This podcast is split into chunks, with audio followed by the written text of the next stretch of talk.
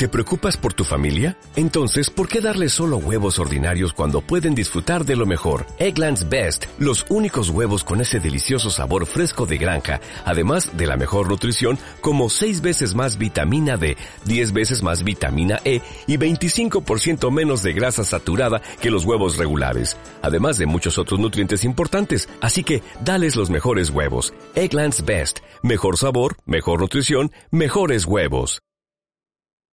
Llegó la hora de activar todas tus neuronas con Neuronízate, un podcast de Hospital San Javier que surge con el objetivo de mantenernos informados y preparados para el cuidado de nuestra salud, donde acercamos a los expertos del sector salud a tus oídos. Soy Edgar Angulo y yo, Eduardo Juárez. Ponte cómodo, sube el volumen y neuronízate. Comenzamos.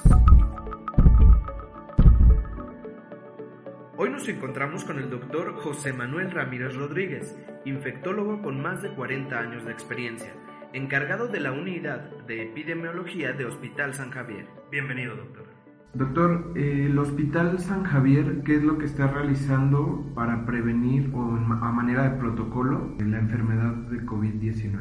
Bueno, a partir del mes de febrero se tomaron las primeras precauciones difundiendo información entre el personal, sobre todo aquellos que podrían estar en contacto con este tipo de problemas, especialmente personas del, servicio de urgencias y de la unidad de cuidados intensivos. Posteriormente, como ha avanzado la epidemia, se tomaron algunas precauciones para atender en forma lo más cercano a lo óptimo a los pacientes que pudieran llegar al hospital y así se establecieron protocolos para la seguridad del paciente, para la atención y la ruta que se seguiría en cuanto a las áreas de hospitalización y a, llegarnos los insumos necesarios para enfrentar esta situación. ¿El hospital sigue trabajando con normalidad?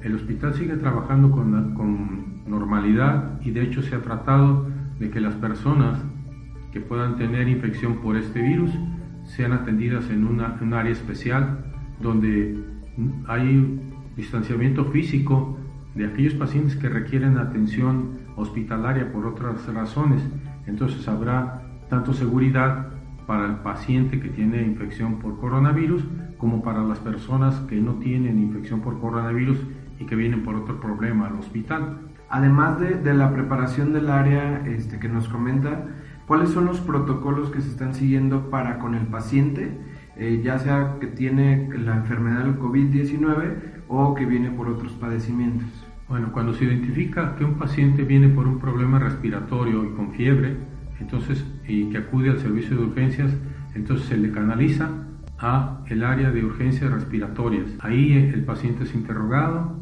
es explorado y de acuerdo a las características tanto clínicas como de antecedentes epidemiológicos se define si es necesario hacerle alguna y se define también si va a ser necesario hospitalizarlo. Y, el paciente que no tiene la enfermedad de COVID-19, que viene por otro padecimiento, ¿cuál es el protocolo de recibimiento del hospital? Es, es, una vez que se le ha hecho las preguntas de si viene por algún problema respiratorio o si tiene fiebre, etcétera, pasa al servicio de urgencias normal, solamente que tuviera problemas respiratorios y febril, entonces se pasa al área de urgencias respiratorias y el protocolo para con los colaboradores del hospital, enfermeras, doctores, colaboradores en general. Sí, eso fue desde el principio que se tomaron las medidas para informar de cómo se transmite el virus. Se han tomado las medidas necesarias para establecer este, protocolos de barrera que impidan la, eh, hasta donde sea posible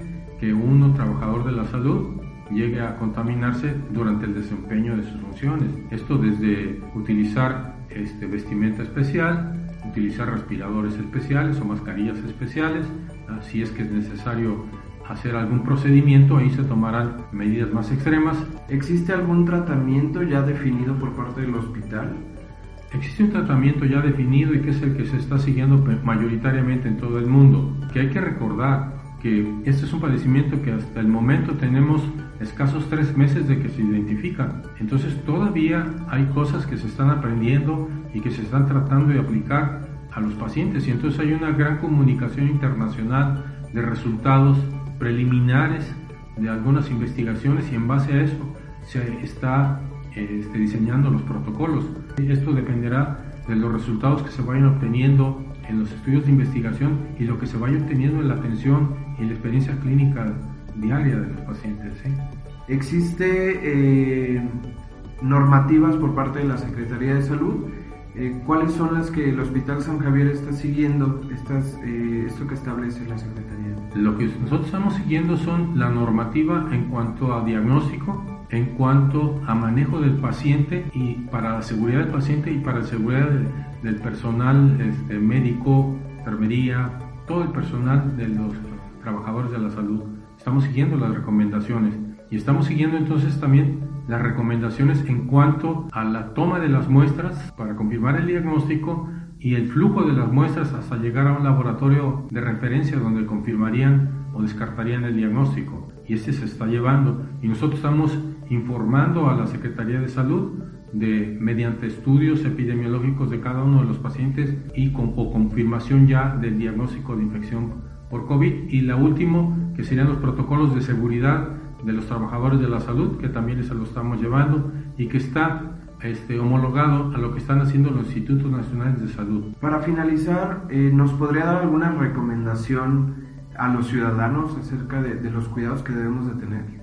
Yo creo que fundamentalmente la recomendación es, sabemos cómo se transmite el virus. Es un germen que está en las vías respiratorias, que con las pequeñas gotas de saliva que nosotros eliminamos al hablar, al toser, al estornudar, pueden llegar a otra persona que está a menos de metro y medio de distancia de nosotros y esa persona puede infectarse. Entonces la distancia que guardemos entre las personas, esto va a reducir el riesgo de transmisión. La otra es esas gotas no van a permanecer, son gotas que no van a permanecer en el aire. Entonces esas van y se depositan sobre las superficies o bien se depositan en nuestras manos porque al estornudar quizás hicimos alguna maniobra no adecuada y tosimos sobre nuestras palmas de las manos o nos tocamos la, boca, la nariz y contaminamos esa, esa mano. Entonces, si no tocamos con esa mano otras personas, no hay riesgo, pero si con esa mano también tocamos superficies, esas superficies se contaminan. Llega otra persona, la toca y se la lleva después esa, esa mano a la boca, a la nariz o a los ojos y entonces esa persona se puede contaminar. Hay que estarnos lavando o higienizando nuestras manos frecuentemente. Insistir, el agua y jabón eliminan completamente al virus de las superficies. El virus no entra a través de la piel, esto es importante considerarlo.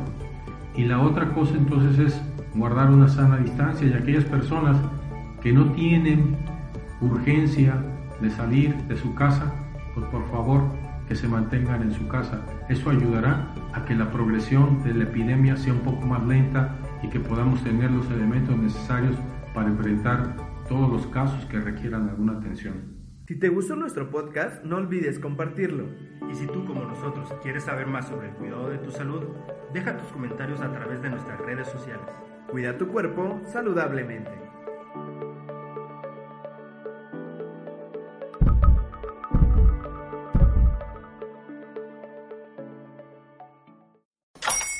Hola, buenos días, mi pana.